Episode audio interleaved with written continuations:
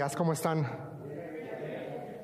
Qué, qué, bendición es poder reunirnos un domingo a la mañana y poder alabar, adorar y qué hermoso, ¿no? Es poder tener un tiempo celebrando y recordando lo que Cristo hizo por nosotros, lo que Cristo hace hoy por la gente y lo que Cristo va a hacer por la gente el día de mañana.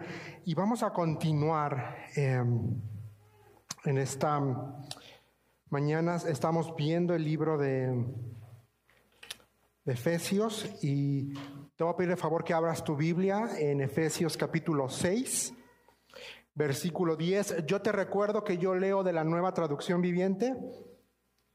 No sé por qué está fallando esta, pero si no, ahí la vas a ver. Este. Y em, es un pasaje que la gran mayoría de nosotros hemos escuchado. Si has tenido o has estado expuesto a la iglesia o en la vida de la iglesia, seguramente lo has escuchado y conoces.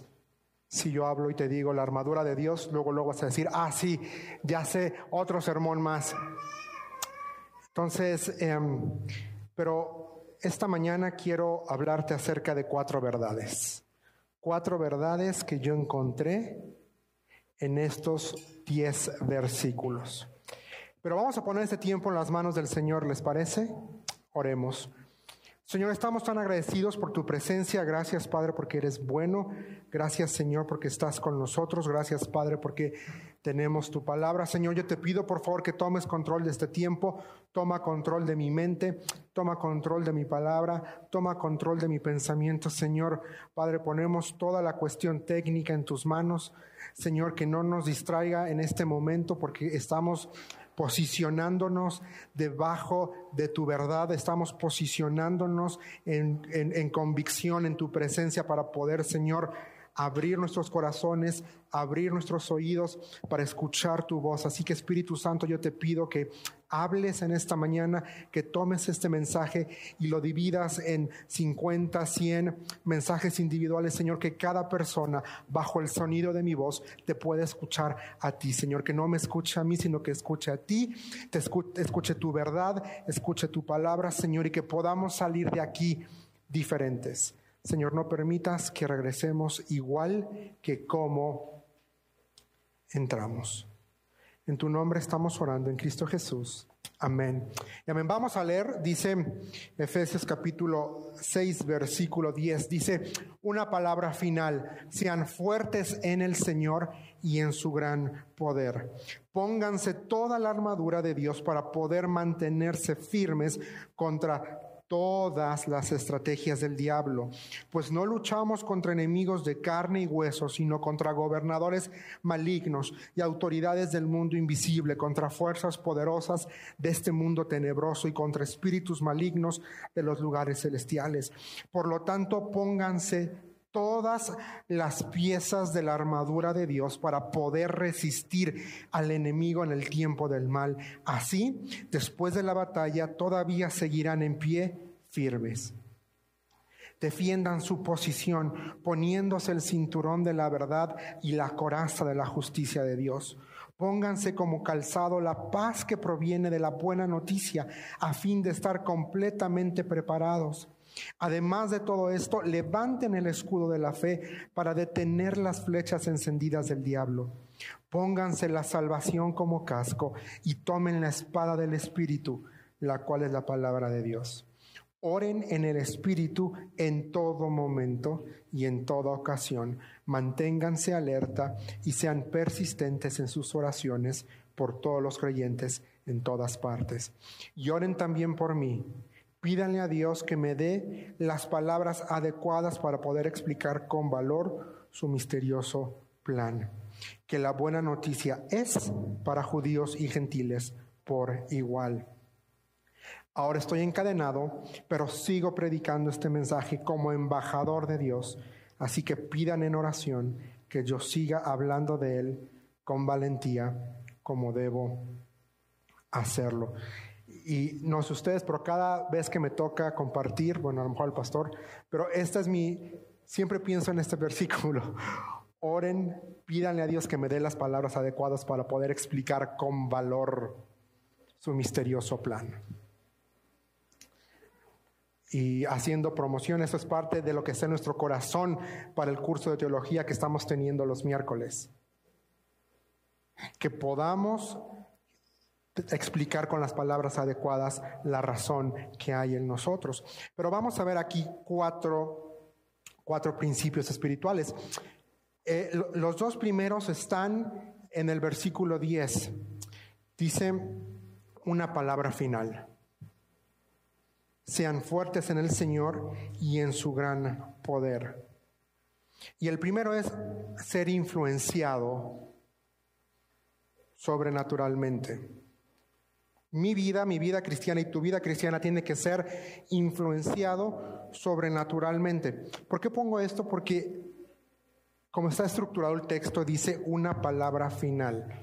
Ahora, algunas traducciones en español ponen, ahora por lo tanto, mis amados hermanos. Bueno, eh, los manuscritos más originales, eh, más antiguos, perdón, no encontramos esa frase, pero encontramos una expresión ahí que se utiliza para hablar de continuidad. Entonces, en, griego lo que nos está diciendo aquí Pablo es, bueno, vamos a continúen para que continúen en su vida cristiana, ahora les van mis recomendaciones finales. Porque quizá en español eh, de pronto viene hablando de familia, viene hablando de amos, esclavos, y de pronto, ¡fum!, parece que cambia el tema. En la 60 parece que tenemos un abrupto, un cambio abrupto entre esclavos y siervos, y de pronto una cuestión completamente abrupta. Pero en el griego nos está diciendo, no no hay un cambio abrupto. Está diciendo, después de lo que ya les dije, ahora continuemos con estas verdades que son importantes para ustedes. Ese sentido del, texto. Y dice, sean fuertes, fuertes.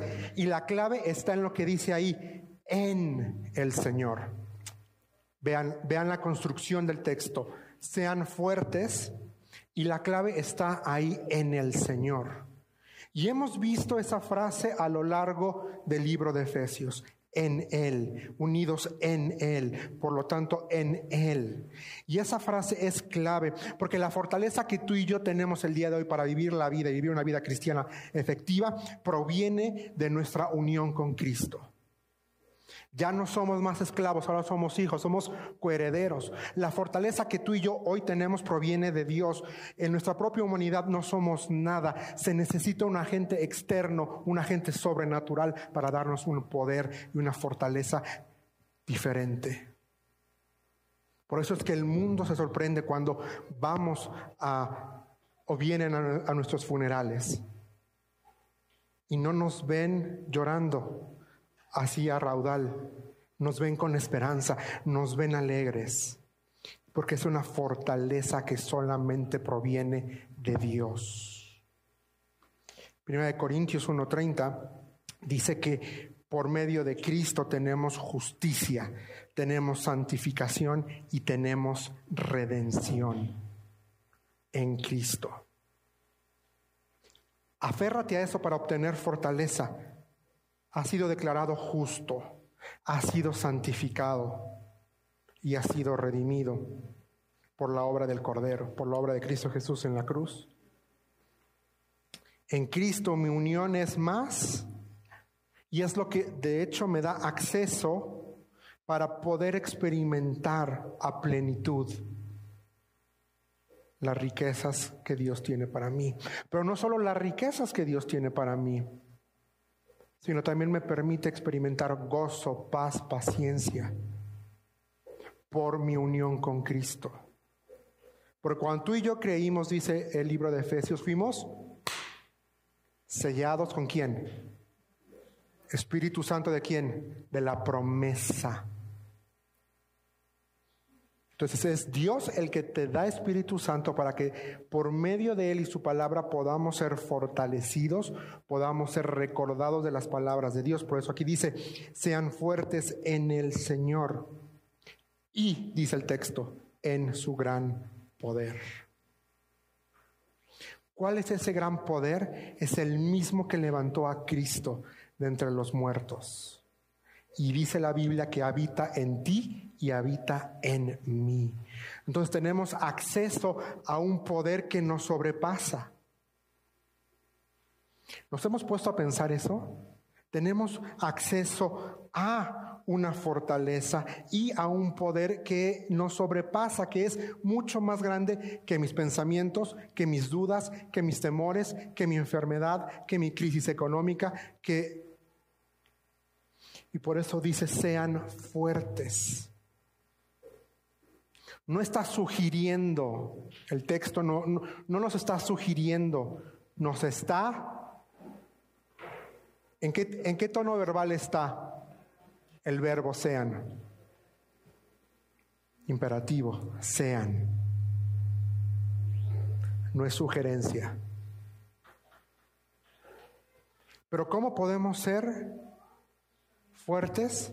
Bueno, y aquí viene el segundo principio, permaneciendo victorioso en su gran poder, permaneciendo victorioso en el gran poder de Dios. Hay una relación directa, mis hermanos, entre la palabra de Dios y su poder. Acompáñenme a Mateo capítulo 22, versículo 29. Mateo 22, versículo 29. Dice Jesús contestó, el error de ustedes es que no conocen las escrituras y no conocen el poder de Dios. Aquí está hablando, están, hay, una discusión en cuanto a la resurrección futura. Vienen unos maestros de la ley y están intentando ponerle un cuatro a Jesús y le ponen una situación hipotética y le están ahí queriendo ver si lo agarran de bajada. Y vean lo que Jesús les contesta. El error de ustedes es que no conocen las escrituras. Quisieran personas versadas. Ojo, hay una diferencia entre ser versado en la escritura y conocer la escritura. Porque todos nosotros podemos ser versados, podemos conocernos la jerga correcta evangélicamente hablando. Pero hay una diferencia. Aquí estos hombres le estaban queriendo poner un cuatro con la ley a Jesús.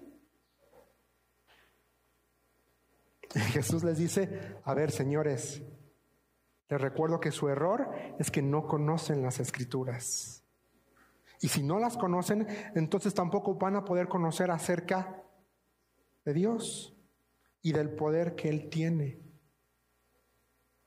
Porque si nos vamos, mis hermanos, al Antiguo Testamento, vamos a ver a un Dios creador, vamos a ver a un Dios libertador, vamos a ver a un Dios proveedor, vamos a ver a un Dios que está presente en la vida del pueblo de Israel. A mí siempre me ha llamado la atención cuando fueron a Egipto esos 40 años, que dice la, escritura que su calzado no se agotó. O sea, 40 años con los, con los mismos tenis. ¿Te puedes imaginar? Sin que se cansen, sin, sin que se rompan. O 50 o 40 años con la misma ropa con la que saliste. Porque si recuerdas, ese es, para otro mensaje, pero les dijo, agarren rápido, no muchas cosas y se me van, comen la, la Pascua y salen. Pero Dios proveyó, no los dejó solos, permanecen en su gran poder victorioso, recordar que Dios es salvador, que Dios rescata, que Dios restaura. Y cuando yo recuerdo y me planto en el hecho de que yo he sido salvo, entonces tengo una fortaleza interior que me dice, sí, si Dios me salvó en el plano espiritual, me puede salvar en el plano físico. Y a veces la salvación de Dios no necesariamente es lo que yo quiero que sea. Quizá no va a venir en la forma de una sanidad física, pero sí me va a salvar quizá de caer en un estado de amargura, en un estado de rencor. Y hablo por, por cuestiones físicas, ¿no? A veces estamos orando por una sanidad y Dios dice, Mi plan para tu vida es que no seas sano físicamente de este lado de la eternidad. ¿Se han puesto a pensar eso?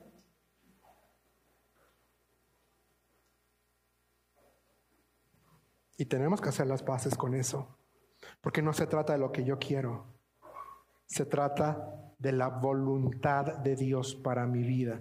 Y si la voluntad de Dios para mi vida es que yo esté postrado, así voy a estar postrado. ¿No? Como hay una mujer que quedó parapléjica que se llama Johnny Erickson Tada y es una gran maestra de la Biblia y casi se nos muere el año pasado por cuestión de COVID. Y ella llorando decía, yo le dije al Señor, toda mi vida he estado en esta silla. Si me vas a llevar por COVID, llévame. Pero que mi, la frase que usó es como passing through, que cuando estoy muriendo, que mi transición sirva para darte honra a ti. Esta mujer no dijo, quítame el COVID. Dijo, si me voy a morir de esto, que mi muerte sirva para honrarte. La diferencia. Tercero, tercer verdad espiritual es ponerme toda la armadura de Dios. Y nuevamente no es sugerencia, ve lo que dice versículo 11. Pónganse. Efesios 6:11 dice, pónganse toda la armadura de Dios para poder mantenerme firme contra todas las estrategias del diablo. Dice, pónganse toda, no una parte, pónganse toda. Cuando salimos de casa para un evento que no sea playa, por, el, por ejemplo que voy a poner, pues evidentemente nos ponemos zapatos, pantalón, camisa, blusa. No vas a irte en, no vas a venir en ropa interior, camisa y tenis, ¿verdad? Vas a venirte completamente vestido. Esa es la idea de lo que está diciendo aquí, pónganse toda. Pero nosotros a veces hacemos lo contrario y nada más nos, nos ponemos los que, lo que nos conviene. No es que a mí eso de la oración no se me da, entonces no, yo no voy a orar. No es que eso de compartir el Evangelio a mí no se me da, entonces yo no lo voy a compartir. Aquí dice el texto, dice, pónganse toda. Y tiene una finalidad que dice ahí, para poder mantenerse firmes en contra de todas las estrategias del diablo. Ojo, la escritura no dice para que puedas ir y agarrarte a moquetazos, para que vayas y pelees contra el diablo. Dice mantenerte firme. Hace unos años creo que ya le bajaron, pero en algunos círculos se promovía el hacer guerra espiritual y se promovía el que vamos a subir un cerro y vamos ahí a luchar y vamos a guerrear y vamos a no hay evidencia en la escritura para, para eso. No lo hay. En ningún momento Jesús, ni en ningún momento en el Nuevo Testamento vemos al apóstol Pablo diciendo, vayan y métanse a la cueva y agiten el avispero, perdón la expresión. No dice eso. Dice, manténganse que es mantenerse, es guardar, guardar. Y por eso me gusta NTV porque más adelante va a decir, guarden su posición, defiendan su posición. No dice ve y te dice defiende. Y vamos a ver por qué, por qué debo ponerme toda la armadura, porque es fundamental para permanecer firme, porque el enemigo va a venir y va a querer hacer que tú y yo, mira, tropecemos y caigamos. Solo con ella puedo defender mi posición. Solo con la armadura completa de Dios puedo defender mi posición. ¿Cuál es mi posición? Quizá para Juan Marcos en esta mañana la posición es, yo creo en un Dios trino, un Dios Padre, un Dios Hijo y un Dios Espíritu Santo. Yo creo en una, en una santa Biblia, la cual es verdadera, la cual es eficaz, la cual es completa, la cual es plena y la cual no contiene error. Yo creo en un sacrificio expiatorio por el perdón de mis pecados, que fue completo y perfecto en la cruz del Calvario. Creo que Cristo Jesús vino, se encarnó, tomó forma humana, murió en la cruz y al tercer día resucitó otorgándome así el perdón de mis pecados. Y yo creo que un día voy a resucitar porque Él así me lo prometió. Creo en la familia, creo en el núcleo, en lo que Dios diseñó en Génesis 3, Génesis 1. Creo que Génesis 3 es la causa de todos los problemas que enfrentamos. Pero creo también que por un solo hombre, así como por un solo hombre entró el pecado en el mundo, por un solo hombre también Jesucristo hay libertad, hay esperanza, hay restauración. Defiendo lo que dice la Biblia, soy redimido, soy perdonado, ya no hay más condenación, dice la Escritura. Y el enemigo va a venir y va a querer decirte, eres un mentiroso eres un hipócrita. El enemigo va a venir a querer decirte, tu pasado te desacredita para servir a Dios. Mentira. Lo recordamos hoy. Primera de Juan. Ya no hay más condenación. Ya, escúchalo. Si Dios no te condena, no le des entrada al diablo con esos pensamientos condenatorios. ¿Qué hizo Jesús con la mujer de reputación dudosa? A la, que, la, la querían apedrear. Pero después, ¿qué dijo? Después de que él estuvo dibujando en la tierra y se fueron todos, dijo, mujer, ¿dónde están los que te acusaban? vete y no peques más.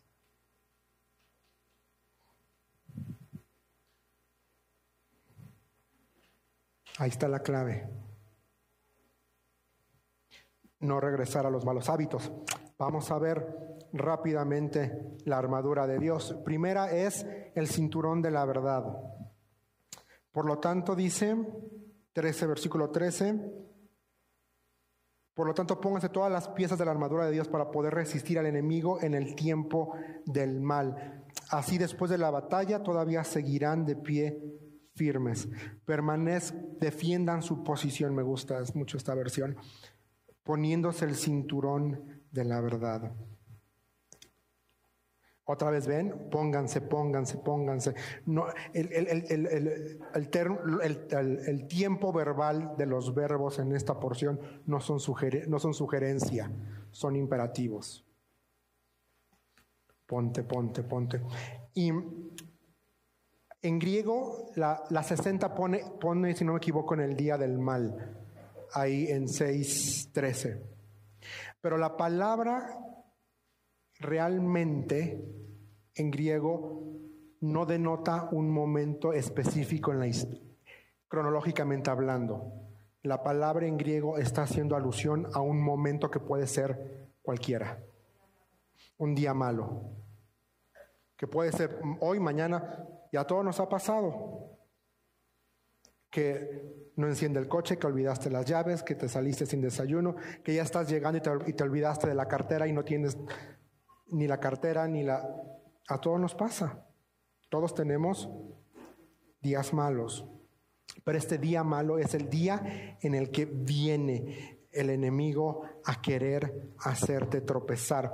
Y, es importante porque aquí dice, pónganse el cinturón de la verdad. Y esta es una parte de la armadura eh, de un soldado romano que era prácticamente interior, era como ropa interior se la ponía adentro y a lo que le sujetaba, perdón la expresión otra vez, pero para que se pueda entender, las enaguas. Entonces, lo que le liberaba al soldado para poder caminar con rapidez al momento. Entonces era un cinturón que se ponía por dentro, que le sujetaba, le daba protección, pero también le daba libertad para poder moverse. Ahora, ¿por qué? Porque tú y yo tenemos que sujetarnos con la verdad. Y aquí la verdad puede tener dos variantes.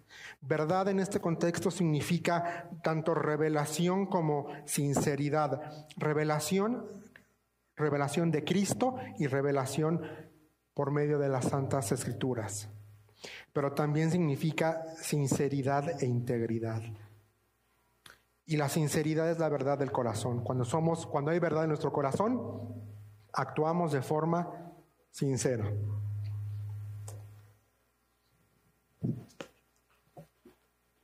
Pero aquí el contexto nos, nos, está juntando estas dos cosas. Nos está juntando estas dos ideas de revelación y de sinceridad. Es decir, la verdad revelada que tú y yo tenemos en la persona de Cristo por medio de las sagradas escrituras es lo que nos va a permitir a ti y a mí vivir y caminar en integridad y con sinceridad.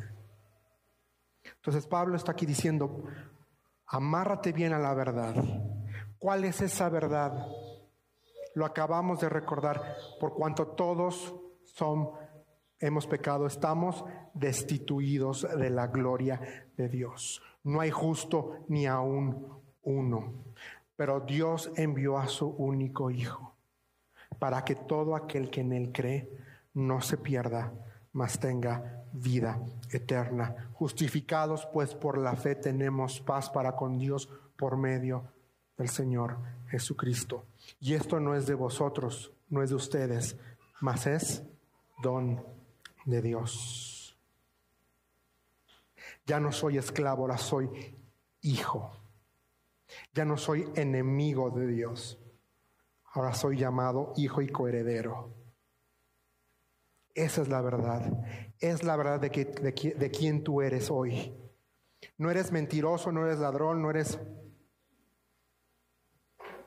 Eres, si has colocado tu fe en la persona de Cristo Jesús y has experimentado la renovación, quiero decirte que eres hijo, eres amado, eres justo, has sido declarado justo delante del Padre por medio del Hijo. El Padre te ve por medio del Hijo.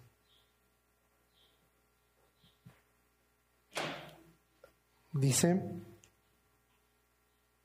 el cinturón de la verdad. Y luego, versículo 14, y la coraza de la justicia. Ahora, la coraza de la justicia. Ahora, la coraza es como el pecho.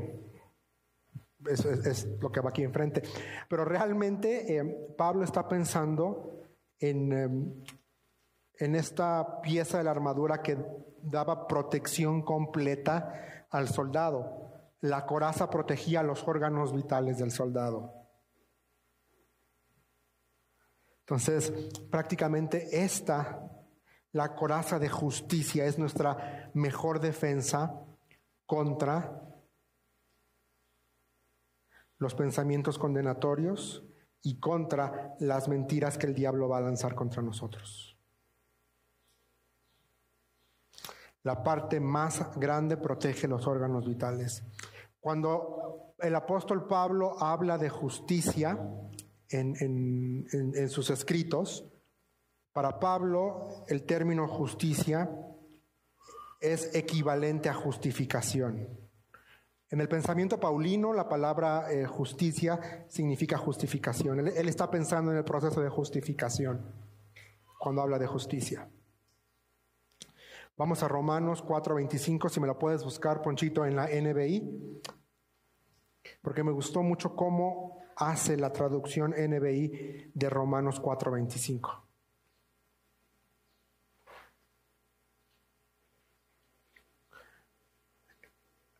Bueno, NTV dice, Él fue entregado a la muerte por causa de nuestros pecados y resucitado para, para hacernos justos a los ojos de Dios. Eso es justificación. No sé si lo puedes buscar en NBI. Dice, Él fue entregado a la muerte por nuestros pecados y resucitó para nuestra justificación. Fue entregado. ¿Por qué? Por nuestros pecados. ¿Para qué resucitó? Para nuestra justificación. Esa es la justicia que tú y yo nos tenemos que aplicar. El hecho de que ya no hay más condenación es lo que tiene que proteger nuestros órganos vitales, lo que tiene que proteger tu corazón. Tienes que aferrarte a la verdad de que, porque yo así lo creo, una vez salvo, siempre salvo. Dios dice, mi Padre me las dio y nadie, nadie me las quitará de la mano nadie.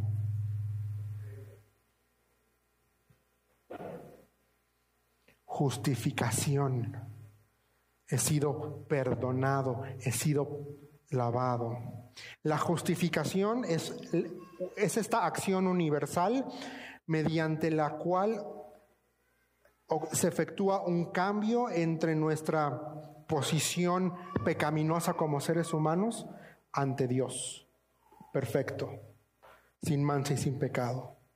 Justificación es cambiar de estado, es de un estado condenatorio, de un estado de alejamiento de Dios, de separación completa espiritual, a ser absuelto y reivindicado por el poder de la sangre de Cristo. Y por lo tanto dice, que podemos entrar con confianza al trono de la gracia. Justificación tiene que ver con, nuestra, con mi identidad como pueblo de Dios. Así que protégete. Ponte la coraza que dice que eres hijo de Dios. Ponte la coraza que dice que tus pecados han sido perdonados, que has sido lavado. No hay, mayor, no hay mayor protección espiritual que el gozar de esta relación con Dios. Porque en esta relación Él protege, Él cubre, Él cuida y Él restaura. Pero nosotros tenemos que hacer nuestra parte, tenemos que ponernos la armadura. La verdad no va a cambiar. Ya creíste, eres salvo, has sido perdonado. Pero necesitamos ponernos esto para protegernos. Porque el enemigo va a querer venir a robarte la paz.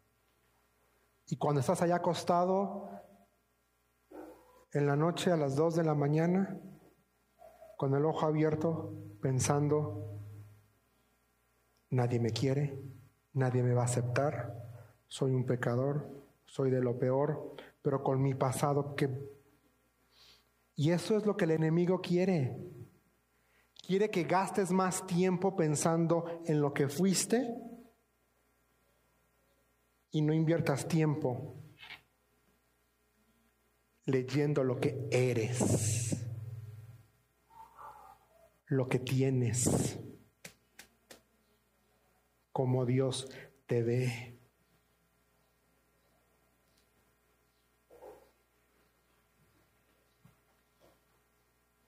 Y ahí es cuando oramos en la noche y nos quedamos bien dormidos, al menos yo sí me, quedo bien, me he quedado bien dormido orando. Cuando estoy intranquilo, empiezo, Señor, cuando me doy cuenta, ya, estoy roncando. pero tenemos que ponernos. El tercero es el calzado de la paz. Creo que se le acabó la pila esto. No, o no nos escuchamos, pero ahí estamos. El calzado de la paz dice, pónganse, versículo 15, como calzado la paz que proviene de la buena noticia, a fin de estar completamente eh, preparados.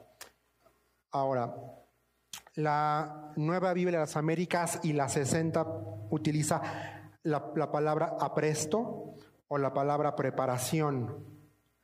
Ah, La palabra en, en- en- en griego que se utiliza aquí es una palabra que significa dispuesto, listo y preparado. Dispuesto, listo y preparado. La palabra hetoimasia. Pero prácticamente es el estado de estar listo o preparado para su uso o para su acción. Estar listo, estar preparado, estar listo, estar preparado.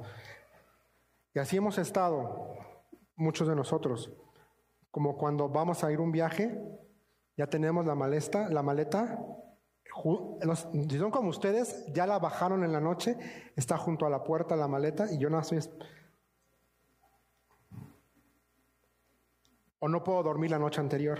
Estoy así de no me voy a quedar dormido, no me voy a quedar dormido, no me voy a despertar, porque estoy listo y estoy preparado para el viaje. Es esta idea de que estemos listos, de que estemos preparados, de que estemos con la paz. Por eso me gusta cómo NTV traduce esta frase y nos dice estar completamente preparados. Completamente preparados. Yo te pregunto, ¿estás preparado? Yo repruebo.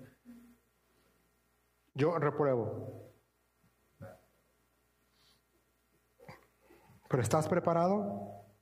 El cuarto es el escudo. Dice, pónganse el calzado de la paz que proviene de la buena noticia, del Evangelio. Amén y amén. El hecho de... A ver, yo les pregunto, ¿cuál es el Evangelio? Y ya varios de ustedes tienen que darme la respuesta correcta porque lo vimos en el curso de evangelismo. ¿Cuál es el Evangelio? ¿Qué conlleva el Evangelio? ¿Qué es el Evangelio? ¿Qué es la buena noticia? No, es lo mismo Evangelio que buena noticia, pero ¿qué, qué es?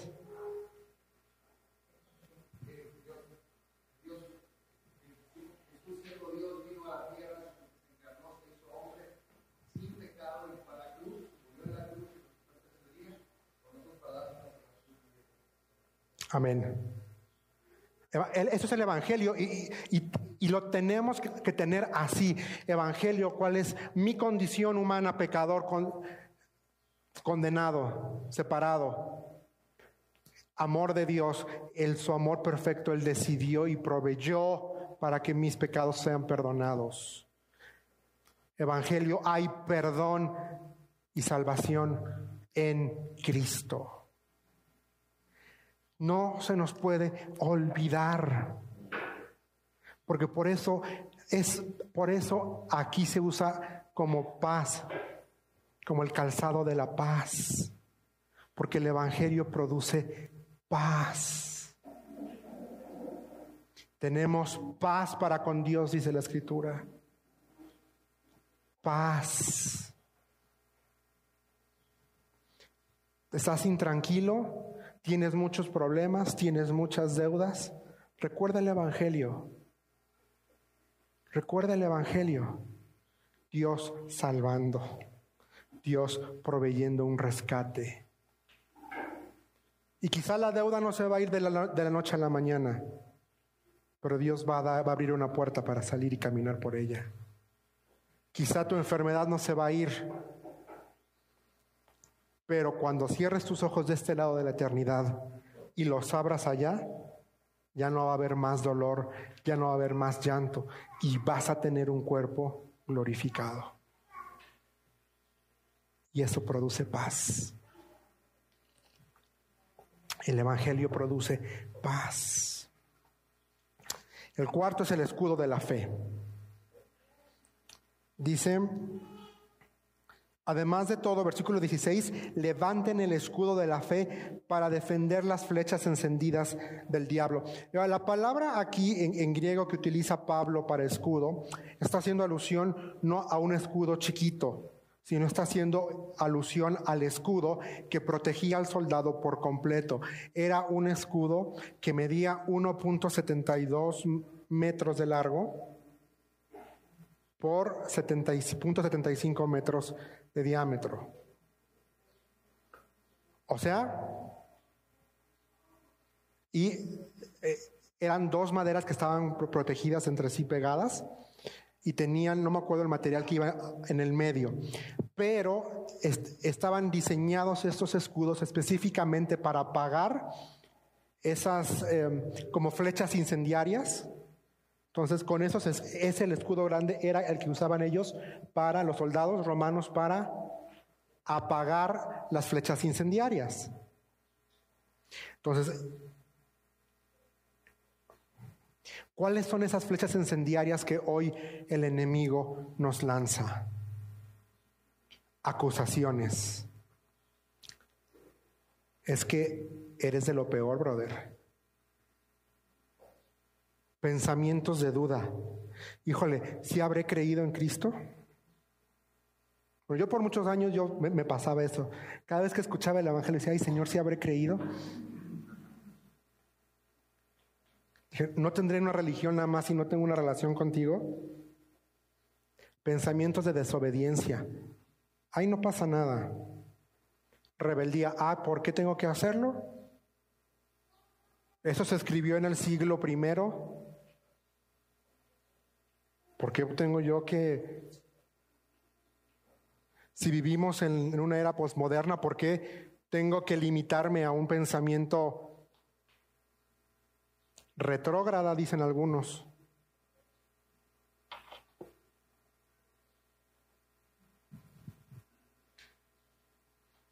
Y queremos justificar.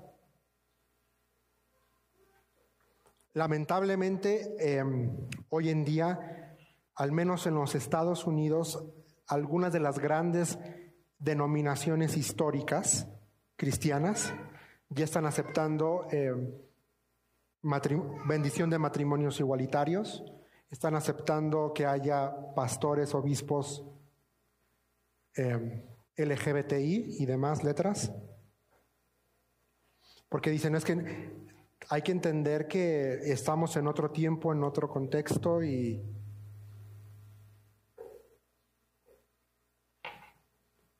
rebeldía directa a la escritura.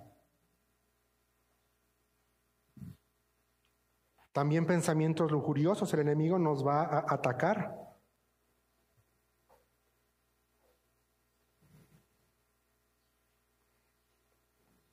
Malicia, quizá en los negocios, a ver cómo le puedo sacar más ventaja, a ver cómo me aprovecho de este.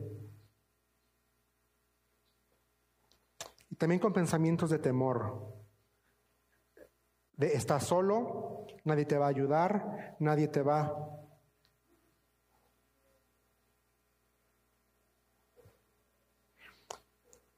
Pero sabes, ahí en Proverbios 35 Dios es descrito como nuestro escudo, como un escudo protector. La fe es la que nos permite asirnos, abrazarnos, agarrarnos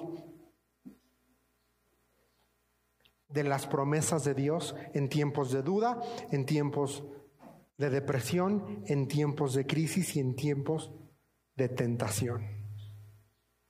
La fe. ¿Y por qué viene la fe? Por oír qué? La palabra. Todo está relacionado. El último es el casco de la salvación. El quinto es el casco de la salvación. Es el poder salvador de Dios. Es nuestra única defensa absoluta contra el enemigo de nuestras almas. Recordar que soy salvo. Recordar que ya no eres condenado. Hay una frase de Charles Hodge que me gustó muchísimo que dice, lo que adorna y protege al cristiano, lo que le permite alzar la cabeza con seguridad y gozo, es el hecho de que es salvo. Porque el casco pues no protegía mucho realmente. Era más como adornativo. Entonces, que nuestra salvación nos adorne ¿Te has puesto a pensar eso? ¿Estoy dejando que mi salvación me adorne? No, quizá las mujeres sean más de adornos porque se ponen más chunchecitos, más que los hombres. Pero son adornos. ¿Qué hacen los adornos? Embellecen. Es lo que ponen, no sé si ustedes ponen árbol de Navidad, pero si ponen árbol de Navidad, no, no, no ponen un árbol así nada más y ya. ¿Qué le ponen? ¿Y cuánto dinero nos gastamos en los adornos? No me digan. Porque queremos que el árbol se vea bonito. Entonces, dejemos que la salvación que hemos experimentado adorne nuestra vida, adorne nuestro pensamiento, adorne nuestras actitudes, adorne la forma en la que hablamos, adorne la forma en la que nos conducimos. Y por un, el, sexto es la espada del Espíritu, que es la palabra. Y esta es la única parte de la armadura que es de acción. ¿Se fijan? Todas las demás han sido de protección, de defensa y de guardar. Esta es la única de acción.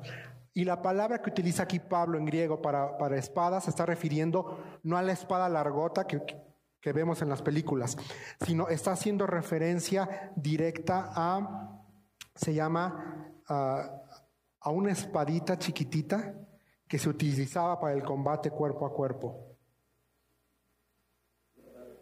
Como una daga, sí. No era la espadota largota, sino es una espada, el, se llama creo que, mm, eh, no me acuerdo, machaira, una cosa así. E-, es el término correcto de la espadita. Pero esta se utilizaba solamente en el combate cuerpo a cuerpo. Entonces, aquí, ¿qué está diciendo aquí el texto? Dice, y tomen la espada del Espíritu, la cual es la palabra de Dios. Es decir, no, no, no peleamos en nuestras propias fuerzas, dejamos que su voz, su palabra, sea la que pelee por nosotros, sea la que nos defienda. No tenemos tiempo, pero ahí en Mateo 10, 17 a 20 vamos a ver cuando el enemigo intenta chantajear a Cristo y Jesús le responde con qué? Con la palabra y le dice, escrito está escrito está. Cada vez que venga un pensamiento negativo, condenatorio a tu vida, combátelo con esto. ¿Qué dice Dios? ¿Sientes temor? Ve, si tienes acceso al internet, te vas a biblegateway.com y ahí pones buscar por palabra y pones temor Y te reto a que leas todos los versículos que hablan de temor. ¿Sientes angustia? Pon ahí y busca y lee y lee y lee y lee y lee. En nuestra, se nos fue dada la palabra de Dios para que la usemos, mis hermanos. No es un adorno, no es para ahí acomodar la mesa que está fallando, no es para ponerla ahí en, en la sala para que cuando la gente entre la vea.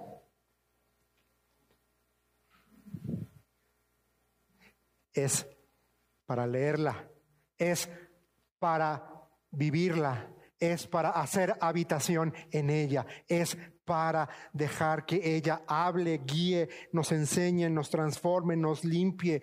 Lámpara es a mis pies tu palabra y lumbrera a mi camino. Lámpara es a mis pies tu palabra y lumbrera a mi camino. Dice que la palabra de Dios es como agua que nos limpia, que nos purifica. Déjate purificar. Por, algo nos las dio Dios. No es un libro aburrido, no es un libro que utiliza el pastor, no es un libro cualquiera, es la palabra de Dios, es el soplo de Dios. Y tiene vida y tiene poder. Y el último, ya esto terminamos, el cuarto principio es orar apasionadamente. Ve lo que dice versículo 18. Oren en el Espíritu en todo momento y en toda ocasión. Manténganse alerta y sean persistentes en sus oraciones por todos los creyentes en todas partes. Yo aquí puse cuatro elementos que mi vida de oración debe tener. Cuatro elementos. Tiene que ser continuo en todo momento. Tiene que ser extenso en toda ocasión, con todo ruego y con toda súplica, dice la 60. Persistente, dice manténganse alertas. Y número cuatro, incluyente por todos los creyentes. O sea, tiene que haber un aspecto de intercesión. Para mí, estos cuatro elementos tienen que tener mi vida de oración. Tiene que ser continua en todo momento, tiene que ser extenso en toda ocasión, tiene que ser persistente, mantenerse alerta, dice el texto, incluyente por todos los creyentes. Y ya con eso terminamos. Y yo quiero que hagamos algo que quizá el pastor no sabe, no, se lo comenté, pero al leer estos dos últimos versículos, yo quiero que oremos por él. Dice, y oren también por mí, pídanle a Dios que me dé las palabras adecuadas para poder explicar con valor su misterioso plan, que la buena noticia es para judíos y gentiles. Ahora estoy encadenado, pero sigo predicando este mensaje como embajador de Dios. Así que pidan en oración que yo siga hablando de él con valentía como debo hacerlo. ¿Por qué no nos ponemos de pie ahí donde estás? Y oremos por el pastor. Oremos estos versículos que el Señor le dé palabras adecuadas. Vamos a orar. Señor, en esta mañana, gracias por tu palabra. Venimos, Señor, delante de ti. Padre, y tu palabra dice que honremos a los que te honran, Señor. Y Señor, en esta mañana queremos honrar a tu siervo, queremos honrar al hombre que tú has levantado para dirigir esta congregación, Señor. Padre, yo te pido, Señor, que le des las palabras adecuadas para que él pueda explicar con mucho valor tu palabra, el Evangelio, Señor. Padre, yo te pido que le des valor, fuerza, agacia, sabiduría, para que puedas seguir predicando el mensaje que como embajador tuyo le has encomendado. Señor, yo te pido en oración que Él siga hablando de ti con valentía. Señor, que Él nos lleve y nos enseñe a amarte a ti. Padre, que Él nos rete a no ser cristianos secundones. Señor, te pido por tu siervo, úsalo y lo honramos en esta mañana. En tu nombre oramos, en Cristo Jesús. Amén y amén.